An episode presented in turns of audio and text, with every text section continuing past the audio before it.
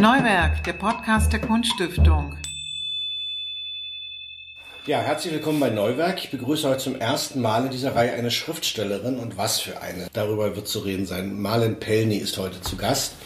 Sie wurde 1981 in Nordhausen geboren, hat später auch in Halle gelebt. Stimmt das? Ja, genau. Ja. Und ist zum Schreiben immer mal wieder nach Sachsen-Anhalt zurückgekehrt. 2016 hat sie ein Arbeitsstipendium der Kunststiftung für ihren viel diskutierten Roman Liebe, Schrägstrich Liebe erhalten und 2020 den Klopstockpreis des Landes. Sie hat in Leipzig mit Lyrik gearbeitet und sogar die Stadt damit tapeziert und spielt in einer Band, die sich Zuckerclub nennt. Habe ich was vergessen bei dir? Nein, ich möchte nur kurz sicher gehen, dass hier keine Fehler auftauchen. Ja. Den Klopstock-Förderpreis habe ich gewonnen. Den Klopstock-Preis bekam ja Matthias Hügler, dem Ja. natürlich das auch sehr zu gönnen sei. Ja, der, den auf jeden Fall zu gönnen sei, den wir auch noch in dieser Reihe begrüßen werden in nächster Zeit. Richtig ist sicherlich, dass das Schreiben schon eigentlich seit deiner Schulzeit dich beschäftigt hat. Du hast viel geschrieben schon damals und es ist deine große Leidenschaft, aber du hast dich erst relativ spät entschieden, daraus einen Beruf zu machen. Warum? Das ist wirklich eine krass interessante Frage, an der ich selber sehr lange rumgedacht habe, ehrlich gesagt. Das hat aber einerseits mit meinen wahrscheinlich Selbstwertgefühlen zu tun gehabt. So, ich habe ja ziemlich lange ähm, mich eher auf die Musik fokussiert und habe dort auch ja Autorinnen begleitet sozusagen mit musikalischer Umrahmung oder Vertonungen von Texten und äh, habe ziemlich lange auch gedacht, dass das so mein Weg sei. Neben dem, dass ich eben auch selber geschrieben habe, dann war es auch so, dass ich äh, schon vorher mich am Literaturinstitut beworben habe, schon zweimal, aber abgelehnt wurde. Wenn ich nicht abgelehnt worden wäre, wäre das wahrscheinlich dann auch alles ein bisschen schneller gegangen. Aber auf der anderen Seite war das auch gut so, dass ich erst so spät äh, dann doch dort studiert habe weil das ja schon eine krasse Schule ist. So, ich bin zwar seit ich zwölf war in Schreibwerkstätten auch gewesen schon jahrelang. Das ist doch noch mal was anderes dort. Was sind da so für frühe Texte entstanden? War das eher Lyrik oder auch schon Prosa? Hauptsächlich habe ich Gedichte geschrieben am Anfang, auch ein paar Kurzgeschichten, aber ich bin eigentlich tatsächlich zum Literaturinstitut gegangen, um an der Prosa weiterzukommen, also um da irgendwie einen Weg zu finden, wie ich meine Geschichten erzählt kriege. Da warst du schon, glaube 30, als du da hingegangen bist. Und was ich äh, über dich gehört habe, ist, dass dir dieser Austausch über Texte, dass der, der sehr wichtig war. Warum? Ja, also es ist interessant, weil ich habe ja seit ich zwölf war schon äh, solche Werkstätten, habe daran immer teilgenommen und war dann eigentlich so mit Mitte 20 an einem Punkt, wo ich gesagt habe, jetzt reicht's. Also jetzt will ich mal wirklich nur für mich selbst schreiben, möchte mal nicht irgendwie ständig reingeredet kriegen oder irgendwelche Kritiken oder darüber nachdenken, sondern es einfach mal so äh, laufen lassen und, und schauen, was halt so von sich aus mit den Texten passiert. Aber wahrscheinlich war dann eine lang genug Pause sozusagen dazwischen, bis ich dann 30 war und gemerkt habe, hm, es macht schon auch Sinn. Also äh, ich bin jetzt natürlich schon auch eine Schriftstellerin, die jetzt nicht in Kollektiven arbeitet oder so. Ich sitze schon tatsächlich alleine da und schreibe in meinem stillen Kämmerlein. Aber gleichzeitig ist Schreiben für mich schon auch eine Sache, über die ich viel sprechen muss. Auch über Bücher, die ich lese, spreche ich viel mit anderen. Und deswegen ist es schon auch hilfreich für meine eigenen Texte, habe ich dann doch irgendwann gemerkt. Worüber hast du geschrieben? Was hat dich interessiert? Was waren das thematisch für Dinge? Naja, ich, also es ist schon das gesellschaftliche Übel, sage ich mal, in Familienkonstellationen, wie sich so die Gesellschaftskrankheiten sozusagen in, in den Familien dann zeigen und ja, sichtbar werden. Das ist schon so mein Thema. Ähm, das ist auch Thema deines Debütromans Liebe, Schrägstrich Liebe. Wir müssen darauf zu sprechen kommen, ist klar. Der im vergangenen Jahr erschienen ist, der wurde viel diskutiert und hoch gelobt. Ein Buch, das auch einige scheuen werden und gescheut haben, weil es sich um ein Verbrechen dreht wie Kindesmissbrauch. Liebe, Schrägstrich Liebe bedeutet ja so viel wie die wahre Liebe, aber auch die furchtbare zerstörerische Liebe. Das war dir, glaube ich, der Anlass, ähm, das so zu nennen.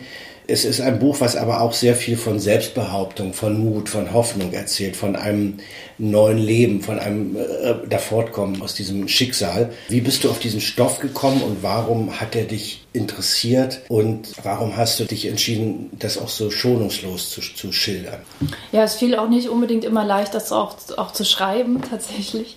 Aber ich finde, dass genau das halt wichtig, dass es schonungslos erzählt ist und nicht irgendwie verstellt oder, also es muss ja irgendwie ausgesprochen werden und darum geht es ja auch in dem Text, um eigentlich ja auch um das Schweigen, ja. Und ich glaube, wenn man über schweigende Menschen erzählt oder über was, was unter den Teppich gekehrt wird, wie in dem Falle eben, dass es um sexualisierte Gewalt und ja auch, was die Mutter betrifft, auch um Vernachlässigung von Kindern geht, habe ich gar keinen anderen Weg gesehen, tatsächlich das zu erzählen, also auf die Weise zu erzählen. Sprache ist ja da ein super Werkzeug, mhm. um, ich meine, es ist ja schon auch viel was mir dann irgendwie später erst auffiel, viel Witz auch da drin, komischerweise, also mhm. viel Humor, mhm. einiges an poetischen Bildern und so, was aber eher für mich wichtig war, dass man eben dieses Innenleben von der Protagonistin Sascha präsentiert bekommt, also dass sie eigentlich aus sich selbst heraus diese Geschichte erzählt und ich glaube, dass ein Innenleben eben doch poetischer aussieht als mhm. die Realität. Und wie ich dazu kam, diese Geschichte zu erzählen, also ich bin selber tatsächlich auch in Halle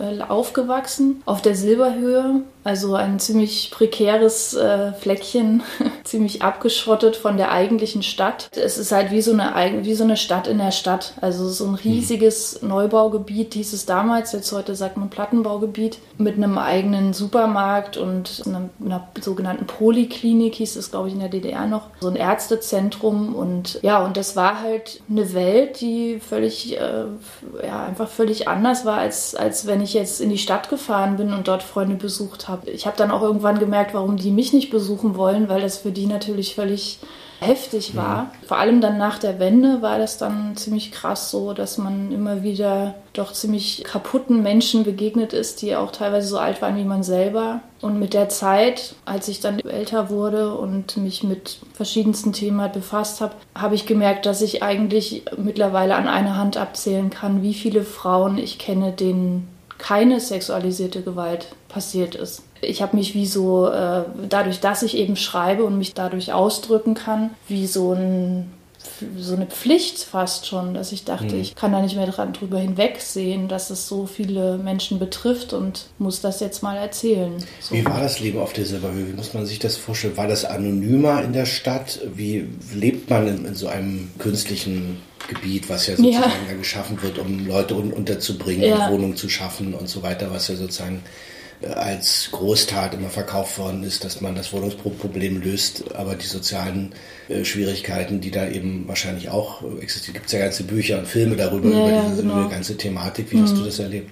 Es war tatsächlich auch bei uns so, dass äh, meine Eltern uns auch selbst das so verkauft haben als was ganz Großartiges, natürlich. Wir haben halt vorher in einer Wohnung gewohnt, wo äh, Kohleheizung angesagt war. Wir waren drei Kinder. Meine Mutter musste die Kohle einmal hochschleppen. Mein Vater war bei der NVA, also eigentlich nie da. Das heißt, sie war eigentlich alleinerziehend in einer Kohleheizungswohnung mit drei Kindern. Äh, ja, kann ich mir schon vorstellen, wie anstrengend das ist. Mhm. Ist selber ja auch arbeiten gegangen noch zusätzlich. Dann kam halt diese Wohnung da so als Angebot um die Ecke ziemlich groß, für alle irgendwie genug Platz. Heizung und warmes Wasser aus der Wand war natürlich auch toll und ich meine, wir als kleinere Kinder haben das ja nie so großartig empfunden, aber dadurch, dass unsere Eltern das so toll fanden, haben wir das sozusagen auch zu schätzen gelernt.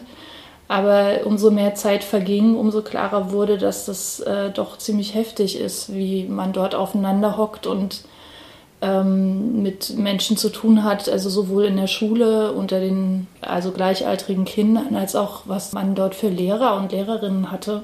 Ja, war das dann schon irgendwann ziemlich klar, dass das nicht so das beste Fleckchen für uns ist. So. Gab es da Freundschaften? Ja, die gab es schon auch, wobei ich keine einzige bis heute noch habe davon. Also das war eher so punktuell dann für die Zeit, dass man sich mit manchen Menschen gut verstanden hat und dann ging das doch wieder auseinander. Vor allem nach der Wende war das eigentlich wirklich ein äh, Ort des reinsten Horrors eigentlich. Also man wollte dort nicht alleine auf die Straße gehen. Mein Bruder kam ständig irgendwie blutend nach Hause, weil er von irgendwelchen Nazis verprügelt wurde und es war einfach nicht besonders kuschelig, sage ich mal, mhm. dort. Und was dir ja auch ein Anliegen ist, das äh, gibt ja so einen juristischen Begriff äh, von Schuld durch Unterlassen, dass dieses Verbrechen, diese, diese Missbrauchsgeschichten, die da passieren und die im Roman eine Rolle spielen, ja auch deshalb passieren konnten oder sozusagen passiert sind, weil die Leute weggeschaut haben, weil es niemand interessiert hat, weil die Nachbarin nicht eingeschritten ist und so weiter und so fort. Das hat es ja wahrscheinlich äh, auch noch bedingt, ja.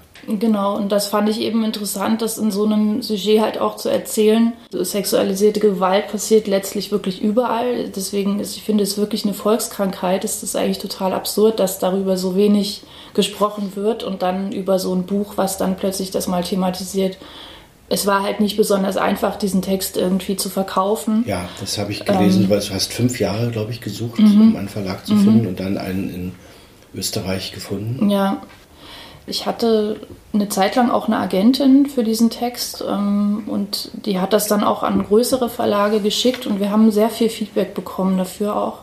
Also auch viel positives Feedback. Aber letztendlich sind sie dann immer doch, haben sie sich wieder zurückgezogen und der meistgenannte Satz war, es ist uns doch zu krass.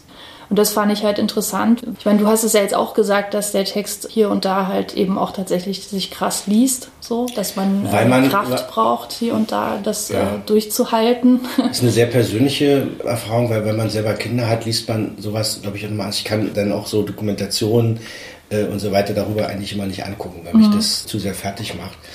Und das ist vielleicht auch so ein Effekt, der sich oft einstellt, wenn man von diesen Dingen hört oder liest oder sie begreift. Es gibt so einen schockierenden Moment und dann fragt man sich, wie konnte das dazu kommen? Und dann geht, es, geht das Leben aber irgendwie weiter und dann kommt wieder so ein Fall und wieder. Ich weiß nicht, wie es dir geht, mhm. aber im Umgang damit fehlt uns immer noch der richtige Weg. Jedenfalls ist das so meine, meine Erfahrung, dass man aus dem Moment des Schockiertseins zu sagen, also was macht man jetzt, was kann man tun, damit das erst gar nicht passiert. Mhm. Das sind so Sachen, die mir durch den Kopf gehen, wenn ich sowas höre oder lese. Also ich finde, es ist ein gesamtgesellschaftliches Thema, das definitiv, das sehe ich auch so. Ich finde aber schon auch, dass äh, wenn ich mir das anschaue, was da auf der Justizebene mit solchen Leuten passiert oder dass es eben möglich ist, dass Menschen alleinstehende Männer ähm, Kinder adoptieren können und dann gibt es schon irgendwie Hinweise, dass sich dort äh, was abspielt, was nicht passieren sollte, mhm. das Jugendamt eingeschaltet wird und der kann trotzdem noch 15 Jahre weiter so agieren, weil niemand handelt. Ich finde schon, dass es auf allen Ebenen absolut schief läuft und das schon seit Jahrzehnten. Mhm. Es gibt ja jetzt gerade auch aktuell, da wird ja jetzt schon seit einiger Zeit über das Bundesfamilienministerium so eine Forschung gemacht versuche eben wirklich gesellschaftlich, ganz gesellschaftlich etwas daran zu verändern und eben Menschen darauf zu sensibilisieren auf dieses Thema. Es gibt jetzt aktuell diese Zahl, dass in jeder Klasse ein bis zwei Kinder sitzen, die das erleben. In jeder, jeder Klasse. Also mhm. im, es fängt ja dann im Kindergarten an, in der Schule geht es weiter und so weiter. Das geht nicht nur um institutionelle Gewalt, sondern auch um familiäre, ja. Also mhm. das ist halt wirklich der Punkt den man sich da klar machen muss. Und deswegen finde ich es halt total verrückt, dass wenn dann jemand mal das thematisiert, dann gibt es vielleicht kurz mal eine Studie darüber und dann ist das Thema wieder vom Tisch. Dabei ist es ein alltägliches Thema. Welche Reaktion hast du auf den Roman bekommen?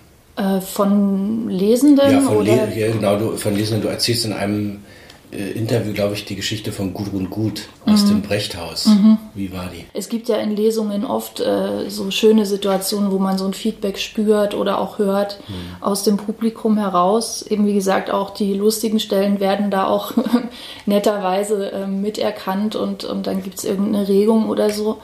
Aber in dem Fall, in der Situation, war es eben so, dass ich dachte, sie steht jetzt auf und geht, weil ich halt eine sehr krasse Szene eben vorgelesen habe und sie wirklich körperlich reagiert hat. Und sie saß halt in der ersten Reihe, weswegen ich das auch sofort bemerkt habe. Und sie ist aber sitzen geblieben und hat das Buch tatsächlich danach auch gekauft und hat mir dann auch geschrieben, wie sie es fand es ist sozusagen ein Happy End gewesen für mich. Hm. Das Buch hat auch, muss man dazu sagen, eine Triggerwarnung, mhm. Äh, die äh, drin steht. Warum macht man sowas? Der Verlag hat sich dazu entschieden, das zu machen und nicht nur bei meinem Buch, sondern allgemein für den Verlag in Büchern, wo halt äh, Themen besprochen werden, die mhm. halt Menschen triggern können, dass ja. sie das halt äh, ja, draufdrucken und das finde ich auch völlig okay. Ja. Also ich meine, letztendlich ist es ja mittlerweile, selbst wenn man, ich weiß jetzt nicht, wie es äh, bei den öffentlich-rechtlichen Sendern ist, aber wenn man jetzt Netflix oder Amazon Prime guckt, kommt ja immer am Anfang oben links irgendwie mhm selbst wenn in dem Film geraucht wird, steht dann da Rauchen als Triggerwarnung. Warum soll man das nicht machen? Bist du über den Roman hinaus auch äh, bei diesem Thema engagiert, also politisch engagiert oder sowas? Weil Ich frage deshalb, weil du jetzt ganz genau weißt, was in, in der Bundesregierung, was da so passiert. Nee, also ich bin jetzt nicht politisch äh, dahingehend engagiert. Ich kenne mich jetzt auch, also ich kenne wirklich auch nur die Zahlen, die in der Zeitung stehen mhm. und mhm. äh, kenne natürlich auch einige Menschen, die sich damit beschäftigen und rede mit denen darüber. Also jetzt im Sinne von eben aus, aus der Justizwelt mhm. und so. Nein, ich bin jetzt nicht in, okay. in äh, irgendeiner Vereinigung oder ja, so aktiv. Okay. Du arbeitest an einem neuen Stoff, glaube ich, oder? Mhm. Darf man, das, darf man da schon drüber reden? Oder Ungern.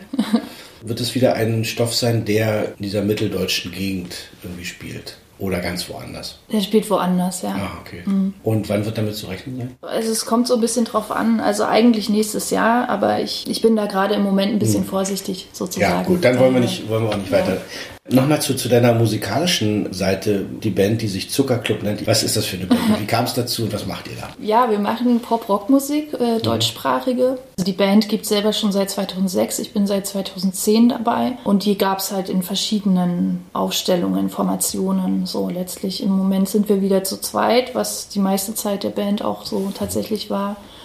Ich spiele Gitarre, Schlagzeug und singe und Chio, die andere Band, der andere Bandpart, äh, spielt auch Gitarre und singt. Und wir sind damit recht Seid ordentlich unterwegs. unterwegs auch, ne? Ja, wir haben jetzt gerade ein Konzert in Stuttgart gegeben. Also ich meine, es ist äh, auch da spürbar, ne, mit Corona und so, dass das Wollte jetzt... Wollte ich gerade fragen, ähm, das war ja wahrscheinlich, gab es eine ganz schöne Delle jetzt in diesen ja, Corona-Zeiten. Naja, es wird, äh, die Delle hält auch weiter an, an, also mhm. definitiv. Und ich weiß auch nicht, ob sich das nicht äh, jetzt einfach so hält, also mit äh, kulturellen Veranstaltungen ähm, Schwierigkeiten zu haben, Publikum mhm. zu bekommen. Das geht ja auch den Theatern so mittlerweile. Es ist einfach. Also kommen weniger Leute in die mhm. Konzerte und wie ja, ist es mit teilweise. Lesungen? Also es ist eigentlich überall das gleiche mhm. Thema. Also man kann halt Glück haben, dass wenn es irgendwie so eine, sag jetzt mal, Sammelveranstaltung ist, wo verschiedene Leute auftreten, dass dann jede Person sozusagen irgendwie so ein Freundeskreis aktiviert kriegt oder so. Aber wenn man jetzt alleine irgendwas äh, macht, was jetzt nicht irgendwie in einer Party oder sowas endet oder angekündigt ist, weil jetzt irgendein Event ist von irgendwem, der jetzt in Stuttgart zum Beispiel war das mhm. so, dass es halt das älteste Frauen Kulturzentrum Stuttgarts seinen 44. Geburtstag gefeiert hat und uns halt da zum Konzert eingeladen hat. Und das funktioniert dann super, weil ne, die mhm. feiern mhm. halt dieses Event und dann kommen ganz viele Leute, dann ist es klar. Aber wenn jetzt einfach wir jetzt sagen würden, wir spielen jetzt morgen, keine Ahnung, in der NATO in Leipzig, Zuckerclub, dann ist die Frage, ne, ob mhm. dann drei kommen oder 300. Wahnsinn, wie bist du durch die Zeiten gekommen, durch diese Corona-Zeit? Naja, ich habe schon auch noch einen Brotjob, also ohne das geht es auch sowieso nicht, glaube ich. Was ist das? Ich äh, bin Toningenieurin. Mhm. Ja, Wo beim, beim Radio oder? Nee, ich arbeite für ein freies Studio, ein kleineres mhm. Studio in Friedrichshain. Vorrangig so Sprachaufnahmen für Film und Fernsehen. Mhm. So. Auch noch, meine Güte. Mhm. Ich mache nur die Aufnahmen, also ich spreche okay. nicht, ähm, aber mhm. ja.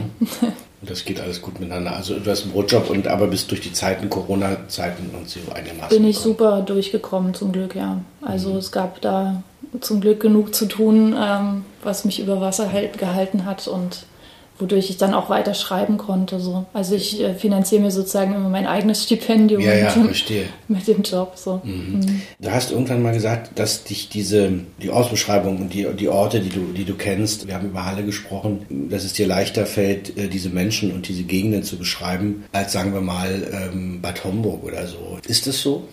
Braucht man da diese Inspiration, diese Kenntnis? Das war die Frage, die ich vorhin stellte mit dem, mit dem neuen Stoff oder kann der auch mal ganz, ganz woanders spielen.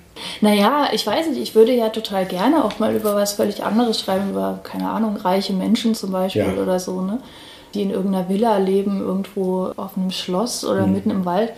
Ich finde es aber immer interessant, weil ja eigentlich die meisten Menschen, von denen man interviewt wird, immer diese Autobiografie-Frage stellen, so, ne? Also inwiefern da autobiografische Züge in dem Text drin sind und so weiter ich weiß es nicht, es gibt sicherlich Menschen, die zum Beispiel, wenn, wenn man so historische Romane schreibt oder so, ist man ja Sicher. nur mit Recherchieren ja, beschäftigt. So, ne? Und mhm. es gibt bestimmt Leute, die das auch in der Belletristik können, die sagen, ich recherchiere mir da was zurecht und äh, schreibe dann da sehr authentisch drüber. Ich für mich kann nur sagen, für mich funktioniert es nicht. Ich brauche schon irgendwie äh, was, wo ich genau weiß, wie das funktioniert und wie die Leute ticken, wie die aussehen, wie es da riecht. Keine Ahnung, ob da ein Teppich liegt oder nicht in dem Raum und so. Hm. Das ist für mich total unerlässlich. Und nun sind die Erinnerungen an den, an den Osten ja momentan sehr, sehr un unterschiedlich. Also es gab, gab die Zeit, wo man das alles so abgehakt hat und jetzt gibt es immer wieder neuere Stoffe mit interessanten Geschichten. Jetzt äh, auch der Film äh, Ein Land, was es nicht mehr gibt, über diese Sibylle-Geschichte und so und mhm. sehr viele autobiografische Stoffe. Hast du den Eindruck, dass momentan, und jetzt äh, dein Roman würde ich auf jeden Fall auch dazu zählen, gibt es eine neue Bewegung, die vielleicht ein bisschen genauer, authentischer, ähm, nicht so nach Versatzstücken hangelnde Erinnerung ist. Ähm, könnte das sein, dass, dass wir momentan einfach nochmal ganz anders blicken auf diese, auf diese Zeit? Auch das Interesse größer ist von jungen Leuten, die heute vielleicht so 25 sind, die jetzt wieder einen ganz eigenen Blick auf das haben, was, was war und die ganz andere Sachen entdecken, die, die sich dafür interessieren. Ist das so? Ich meine, ich gehöre ja jetzt auch zu der Generation, die zum Glück nicht in der DDR die Ausbildung mhm. machen musste oder sogar arbeiten musste. Ich bin ja neun gewesen, als die Mauer fiel, deswegen ja. bin ich ja eher so ein Zwischenweltenmensch sozusagen. Ich musste schon noch Pionier spielen und so weiter, aber, aber ich habe das größte Übel sozusagen mal nicht miterleben müssen so mhm. und äh, wurde nicht von der Stasi abgehört oder so ja. Sachen. Ne? Ich glaube aber trotzdem natürlich, dass mich das geprägt hat. Äh, allein auch die ganze Kommunikation mit den Menschen, mit meinen Eltern, mit allen möglichen Verwandten ringsrum, wie die wiederum geprägt sind, haben die mich ja auch geprägt. Und ich habe ziemlich lange gebraucht, also erstmal rauszufinden, was diese Prägung ist und was ich bin. Also wo mhm. ich eigentlich, wer ich eigentlich sein möchte. Und dass ich jetzt nicht äh, mit Leuten im Café sitzen will und äh, irgendjemand redet lauter als der andere und ich gucke mich um und denke, oh Gott, hat das jetzt jemand gehört und sowas. Das war schon ein interessanter und langer Weg für mich, aber also manchmal ehrlich gesagt geht es mir auch so, dass ähm, dieses Thema Ostdeutschland ich bin, wie gesagt, davon geprägt und es ist dadurch halt auch, wie wir gerade schon über autobiografische Bezüge gesprochen haben, ist es halt auch äh, in gewisser Weise mein Thema. Auf der anderen Seite geht es mir aber so, dass ich manchmal mich danach sehne, nach mehr westdeutschen Geschichten. So. Mhm. Weil das ja auch total interessant ist und weil ich manchmal das Gefühl habe, dass der Fokus so auf diesem Ostdeutschland liegt. Aber als ich jetzt gerade das Buch von der Annette Dröscher Jetzt hoffe ich, dass ich den Namen richtig sage. Dröscher ist ja nett äh, mit Vornamen, ich glaube, ne? Über ihre Mutter geschrieben hat, diesen Roman, der so großartig ist, wo es wirklich um diese westdeutsche Zeit für die Frau mhm. geht. Da habe ich wirklich nochmal gedacht, ja, also diese Geschichten, die kenne ich ja auch nur so aus Erzählungen von Freunden oder so, ja. Aber wenn man das auch nochmal in literarischer Form liest, so wie krass das eigentlich war, dann denke ich manchmal, es ist schade, wenn der Fokus auf dem Osten ruhen bleibt und irgendwie alle dann, weiß ich nicht, Christian Kracht verteufeln, weil er ja so mhm. wohlhabend ist, aber er schreibt halt total spannende Geschichten, wie so ich finde. Ja. Ja. Mhm. Ja. Aber vielleicht gibt es auch Parallelen zwischen den beiden, zwischen Ost und West. Das wäre das Interessantere, was sich da dann teilweise sozusagen auch an Verbindungslinien genau, ergibt. Genau, ja. Du lebst in Berlin, hast aber sozusagen noch den Austausch so mit Sachsen-Anhalt. Wie geht es dir so mit diesen beiden, mit diesen beiden Welten? Naja, ich habe ja Halle dann doch irgendwann auch wieder lieben gelernt, ja. weil ich gemerkt habe, Halle besteht nicht nur aus der Silberhöhe, ich habe dort auch Verwandtschaft noch, die ich regelmäßig besuchen gehe, aber zum Glück eben Silberhöhe ist. Also ich bin da noch zweimal hingefahren, also einmal um ein bisschen so recherchemäßig sozusagen nochmal diese Vibes zu spüren für meinen Roman und auch nochmal zu schauen, ob äh, das Haus, weil sie haben ja dort jetzt wahnsinnig viel auch mhm. abgerissen und mhm. so und ich wollte mal schauen, ob das Haus, in dem ich aufgewachsen bin, noch da steht ja, das hält man, also ich zumindest halte das jetzt vielleicht 10, 15 Minuten aus und dann muss ich da auch wieder weg. Ja, weg. So. Halle an sich, so die Innenstadt, die Altstadt ist wahnsinnig toll und ich liebe diese Stadt auch total und bin sehr froh, dass dort noch Leute leben, die ich mag und kenne und gerne besuche.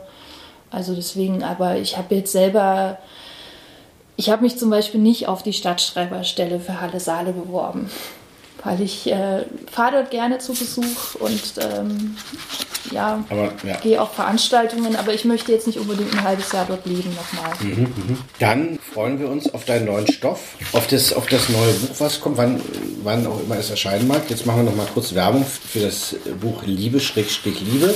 Hier habe ich es. Erschien im Heimon Verlag. 216 Seiten, 19,90 Euro. Bitte alle kaufen und lesen. Und vielen Dank, Marlen Bellny, dass du heute bei uns warst. Vielen Dank für die Einladung. Und war ein sehr interessantes Gespräch. Vielen Dank.